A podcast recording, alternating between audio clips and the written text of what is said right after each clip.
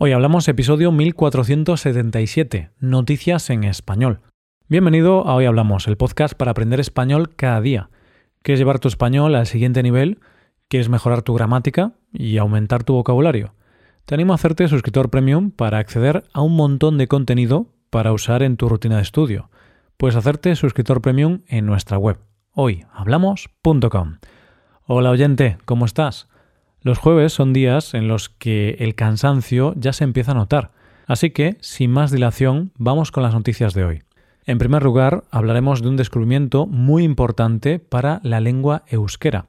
Después nos hacemos eco de una triste noticia en relación a la persona en la que se inspiró la película La Terminal y finalmente conoceremos a una abuela que está haciendo un esfuerzo por empatizar con sus nietos.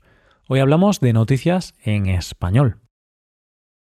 España es un país muy diverso. Esto lo vemos en muchas cosas, como puede ser la geografía, las costumbres o incluso el carácter de los españoles. Pero, sin duda, una de las cosas más obvias que más nos diferencia es el idioma, ya que no solo se habla español, sino que se hablan otras lenguas como catalán o gallego. Estas dos lenguas en concreto tienen la misma raíz que el español, provienen del latín, pero en España existe otra lengua que es muy diferente, el euskera, el vasco. Y de una noticia relacionada con esta lengua es de lo que vamos a hablar en nuestra primera noticia de hoy.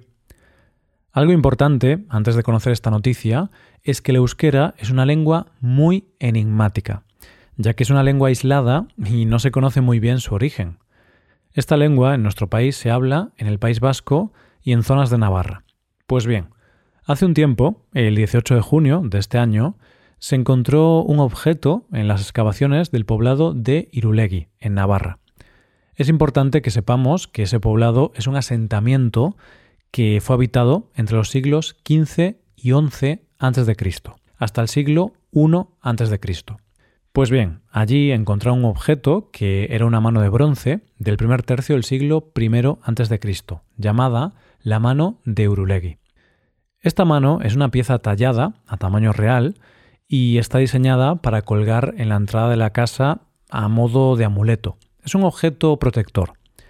El caso es que se pusieron a limpiar la pieza y ahí es donde llega la sorpresa.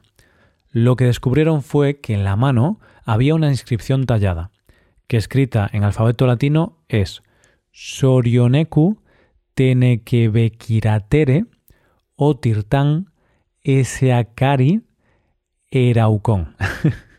Como te podrás imaginar, en ese momento empezaron a trabajar varios equipos de arqueólogos, geólogos, restauradores, químicos, epigrafistas y lingüistas. Había que averiguar qué significaba aquella inscripción escrita en una lengua muy diferente de la del resto de los pueblos iberos. Entonces, llegaron a la conclusión de que la palabra Sorioneku, la primera de las palabras, tenía relación con la palabra euskera zorioneko, que significa de buena fortuna, de buen agüero. Esto es un hito en la historia de nuestro país y en la de euskera, ya que esta mano confirma que sí había una escritura específica del idioma, llamada signario vascónico, y que derivaba de la ibérica. De esta deriva el euskera actual, lo que implica que la lengua vasconia se usaba a inicios del siglo I a.C., hace más de 2000 años. Esto es de una gran importancia, porque hasta ahora, al no saberse muy bien los orígenes del euskera, se pensaba que era de tradición oral. Se pensaba que tradicionalmente no se había escrito en este idioma. Y esto confirma que sí, este idioma se escribía hace 2000 años. Vamos con la segunda noticia de hoy. Si yo te digo, un refugiado viviendo en la terminal de un aeropuerto. Inmediatamente tu mente se va a ir a Tom Hanks y a la película La Terminal. Pues bien, en nuestra segunda noticia de hoy vamos a hablar de la persona en la que se inspiró Steven Spielberg para esta película. Lo cierto es que la noticia es un poco triste, porque Meran Karimi Nasseri, el refugiado que vivió en la terminal del aeropuerto Charles de Gaulle de París durante 18 años, ha muerto a los 77 años de edad. Y fíjate cómo es la vida, oyente, porque la historia de este hombre es impactante. ¿Cómo llegó Nasseri a vivir en un aeropuerto? Bueno, la historia de nuestro protagonista de hoy es bastante extensa, así que voy a intentar contártela de la manera más resumida posible. Naseri era iraní, se fue a estudiar a Inglaterra y cuando volvió a su país natal fue encarcelado acusado de haber participado en unas protestas en su etapa universitaria contra el monarca del país. Después fue expulsado de Irán sin pasaporte e intentó encontrar asilo político en diferentes países. Pasó por varios países y finalmente fue en Bélgica donde consiguió el certificado de refugiado. El caso es que en el año 1986 decidió volver a Reino Unido y cuando se dirigía al aeropuerto de París fue asaltado y le robaron la documentación. Como no tenía su documentación, no podían comprobar su identidad. Él no podía demostrar quién era. Se le dejó en la sala de espera mientras esperaba aclarar su situación, pero la situación se alargó en el tiempo por problemas burocráticos y él se tuvo que quedar en el aeropuerto. Y desde ese momento pasó a vivir en la terminal, sentado en un banco rojo junto a una ventana.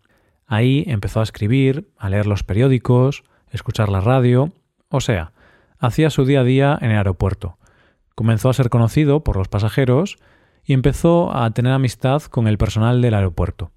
Lo cierto es que su situación se resolvió en 1999, cuando el gobierno francés le concedió un permiso temporal de residencia y un pasaporte de refugiado. Pero nuestro protagonista no lo firmó porque, según él, no lo reconocían bien.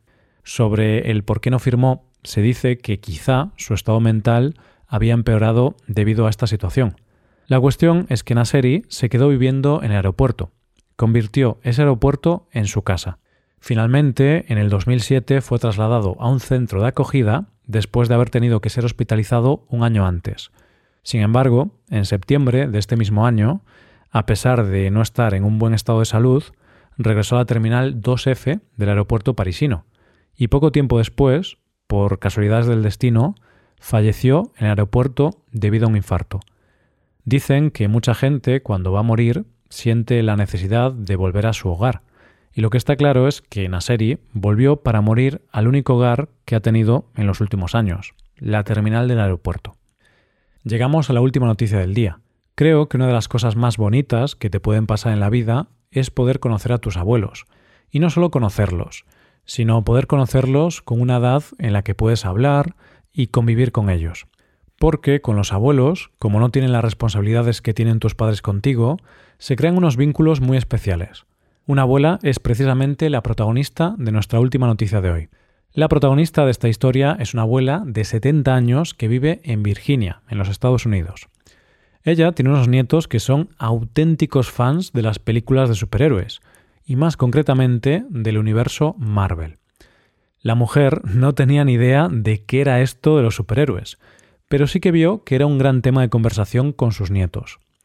Así que decidió que iba a hacer todo lo posible para poder empatizar y crear un vínculo con ellos a través de algo que les apasionaba de esa manera. ¿Qué hizo? Comenzó a ver todas las películas de Marvel, y no solo verlas, sino estar atenta. La mujer no ve las películas como la mayoría de nosotros, que las vemos pensando en mil cosas o con el móvil en la mano. No, la mujer ve las películas con una libreta donde toma notas para poder comentarlas con sus nietos. Esta abuela ha realizado un maratón de películas en toda regla porque lleva ya vistas 30 y todas ellas con sus respectivas notas. Tan atenta está a estas películas y tantas notas coge que dice su nieto que ha desarrollado sus propias teorías que comparte con sus nietos. Y te digo una cosa, oyente, por mucho que te gusten las películas de Marvel, hay que reconocerle a esta mujer el mérito de ver 30 películas del tirón y encima enterarse de todo lo que pasa en ellas y crear sus propias teorías. No me extraña que la mujer tuviera que tomar notas. Esta historia la conocemos gracias a su nieto Jackson, que ha compartido esta historia a través de TikTok, donde se ve a su abuela viendo las películas de Marvel y la libreta donde toma notas. Lo cierto es que esta historia ha enamorado a los usuarios de las redes sociales, y el vídeo cuenta ya con 8 millones de visitas. Y no es para menos, porque la verdad es que esta mujer demuestra el amor incondicional que tiene a sus nietos, intentando comprender eso que les gusta tanto a ellos. Algo que podríamos sacar como reflexión de esta noticia es que si los abuelos pueden preocuparse por nuestros intereses, los nietos también podríamos intentar preocuparnos más por los intereses de nuestros abuelos.